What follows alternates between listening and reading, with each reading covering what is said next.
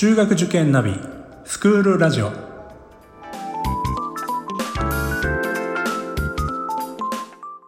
スクールナビゲーターののびるです。この番組は中学受験を目指すご家庭に学校の先生からの生の声や受験に役立つ情報をお届けするラジオです。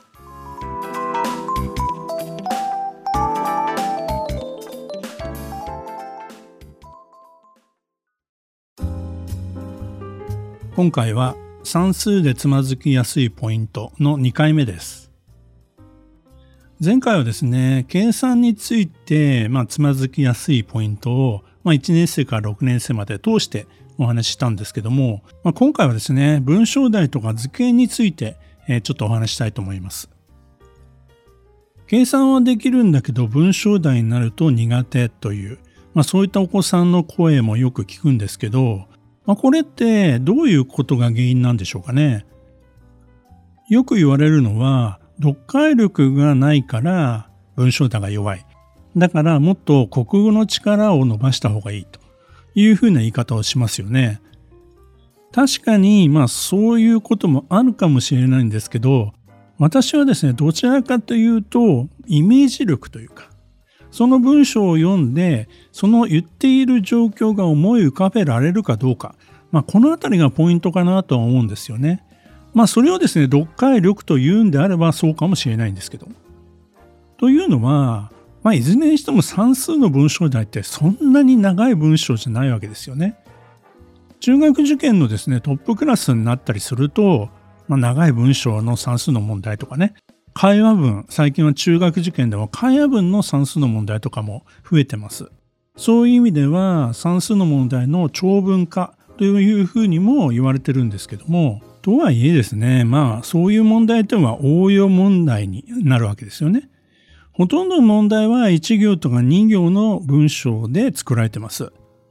その短い文章の中での手におはとかですね、まあ、かかり受けの部分。これを取り違えることによって、まあ、求めるべきものを間違ってしまったりということは確かにありますね。一行一行丁寧に読んでいけばわかるんですけども、一気にその文章でバーッと読んでバーッと取り掛かろうとすると、まあ、最後に間違って答えてしまったりなんていうこともありますね。先生、この問題わからないから教えてくださいと質問対応している時にはですね、もう一度この文章を読んでみてっていうふうに言うんですよね。その子は読み始めてですね、途中まで来ると、あって言うんですよ。どうした？って聞くとですね、わかりました先生、ありがとうございましたというふうに自習室に戻っていくんですよね。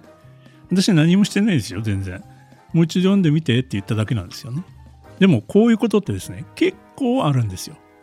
後でそういう子にはですね、先生に質問しようと思った時には、まず先生の顔を思い出して、もう一度読んでみてっていうような 声を思い出してください。そこで自分でもう一度読んでみて、それでもわからなかったら来てくださいなんていうこともありますね。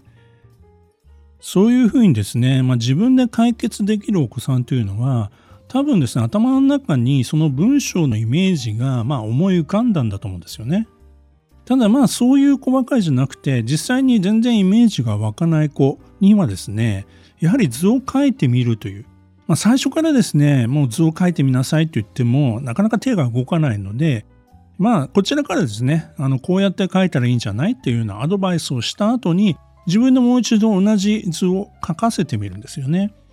イメージのできない子っていうのはそもそも図が描けないんですよね。どういうふうに描いたらいいかわからない。だからその第一歩目というのは、まあ、我々こちら側がですね先生側がまあ後押しをしてあげなくちゃいけない。ということなんですよね。まあ、自転車に乗る時もですね最初は荷台をねしっかり押さえてあげて、まあ、補助輪から始めたりとかですね。まあ順を追ってですねできるようになっていくわけですよね。ですから、まあ、イメージができないお子さんにいきなり図を描きなさいっていうんじゃなくてじゃあこうやって描くんだよ。ちょっと真似してみてっていう。真似るというところから。まあ入った方がいいかもしれないですね。図形が苦手なお子さんにも言えることなんですけど、まあ、図を描いてみてっていうとですね、描けないっていうか、描こうとしないんですよね。で、なんで描かないのって聞くと、図が下手だからとかですね、自信がないんですよね。そういう時はですね、もう気にしなくていいから、とにかく書いてごらんっていうふうに言って、ちょっとじっと待ってるんですよね。で、まあ、恐る恐るというかね、恥ずかしそうに書いていたりとか、まあ、いろいろこうパターンあるんですけど、まあ、とにかく書いたら、その場で、なんと全然下手じゃないじゃん。もうまず第一歩は褒めてあげるってことです。先生はそんなに上手じゃないよっていうふうに言ってあげたいとかですね。図はまあ人に見せるもんじゃなくて自分が考えるために書くわけだからまあねあのそんなにねなんかあの恥ずかしがらなくていいんだよっていうふうに言います。そして図は書けば書くほど上手になるからまあねちょっと頑張ってみようというふうに背中を押してあげるわけです。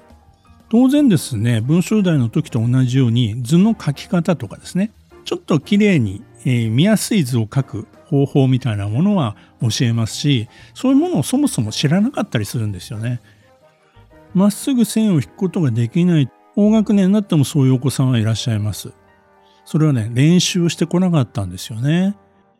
私も塾講師として算数の担当になった、まあ、当初はですね黒板を使って正円要するに綺麗な円を描くのがなかなか難しかったです。でも、まあ、さすがに30運年やってるとですね、黒板に綺麗な円、コンパスで描いたような円が描けるようになるわけですよ。先生、円描くの上手だね、なんて子供に言われるとですね、この年になっても嬉しいものですよね。でも最初は本当に上手に描けなくて、授業の前に教室に行ってですね、何度も円を描く練習をしましたね。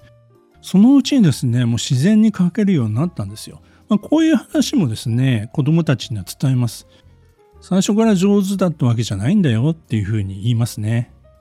図形の問題が苦手なお子さんがですね、だんだんだんだん図が書けるようになるとですね、これ成績も上がってくるんですよ。これなぜかというと、図を書くことに、まあ、前向きになってくるからですよね。図を書くことに前向きになるというのはどういうことかというと、そういう細かい部分にも気がついていくということです。例えば、あ、ここは直角だなとかですね。ここは正三角形だから60度っぽく書かなきゃとかですね。まあ、いろいろなところに気を配りながら書くようになるので、条件の見落としが減っていくんですよね。図形の苦手なお子さんが図を書くとですね、そういった条件がボロボロと落ちた図を書くんですよね。じゃあここ長さを入れようかとかですね、角度は分かってるとこあるよねとかですね、ここ90度のマーク書こうかとかですね、そういったことを全部いちいち言ってあげないと、まあ、ただただまずは図を書くことに線を引くことに精一杯というような状況なんですよね。算数全般においてですね、この図示するというか、イメージ化するっていう作業は本当に大切なことなんですね。速さの問題ですぐにダイアグラムが書ける子っていうのは本当に速さの問題得意ですよね。これまさにダイアグラムって速さをイメージ化することですからそのレベルまで行ってしまえばですねもうそういう速さの問題は逆に大好きになりますね。昔担当していたですね、算数大好き、大得意っていうお子さんはですね、授業中にもちろん問題を解くための図とかも書くんですけども、それ以外に、例えば流水山で途中でエンジンが故障するみたいな問題だったら、本当にエンジンが故障して流されてる図を、まあ、脇に書いていたりとかですね。まあ、そういったですね、なんか、あの、本当にこの問題を楽しんでるというかですね、まあ、そういうお子さんもいましたね。そういう意味では、まあ小さい頃からですね、思ったことをこう絵に描いていくとか、イメージしていくものをアウトプットするというようなね、そういったま習慣があるお子さんというのは、こういう時にはもしかしたら役に立つのかもしれないですよね。図がうまいとか下手ことは全然関係ないです。自由に自分の思ったことを絵にしてみるというね、そういったことを楽しめたら、まあ、算数もね、また一つ面白くなってくるんじゃないかなというふうに思います。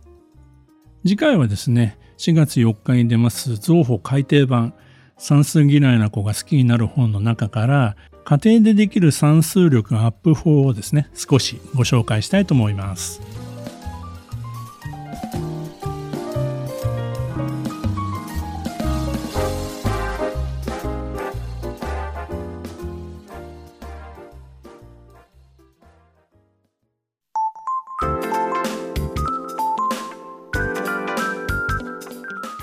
スクールラジオでは番組への感想、出演してほしい学校など皆様からのお便りをお待ちしております。また受験に関する質問や相談にもお答えしていきますので概要欄の Google ホームからお気軽にお寄せください。Apple、Amazon、Google、Spotify などの無料のポッドキャストアプリで購読やフォローなどのボタンを押していただくと更新情報が届きますので便利です。それでは次回もスクールラジオでお会いしましょう。